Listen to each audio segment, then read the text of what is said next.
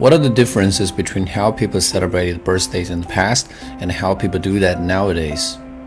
I suppose the differences are manifold and they're really divergent nowadays. In the old days, people usually have a grandeur party with a series of rituals.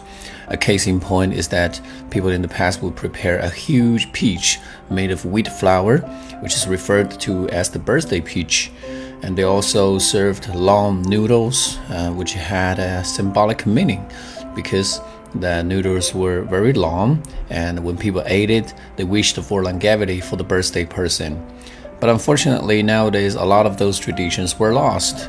Um, people nowadays do it in a much simpler way. They just throw a party in a karaoke and send some gifts or red packets to the birthday guy. The activities that people do nowadays are really meaningless. I reckon that we should revive our traditional activities.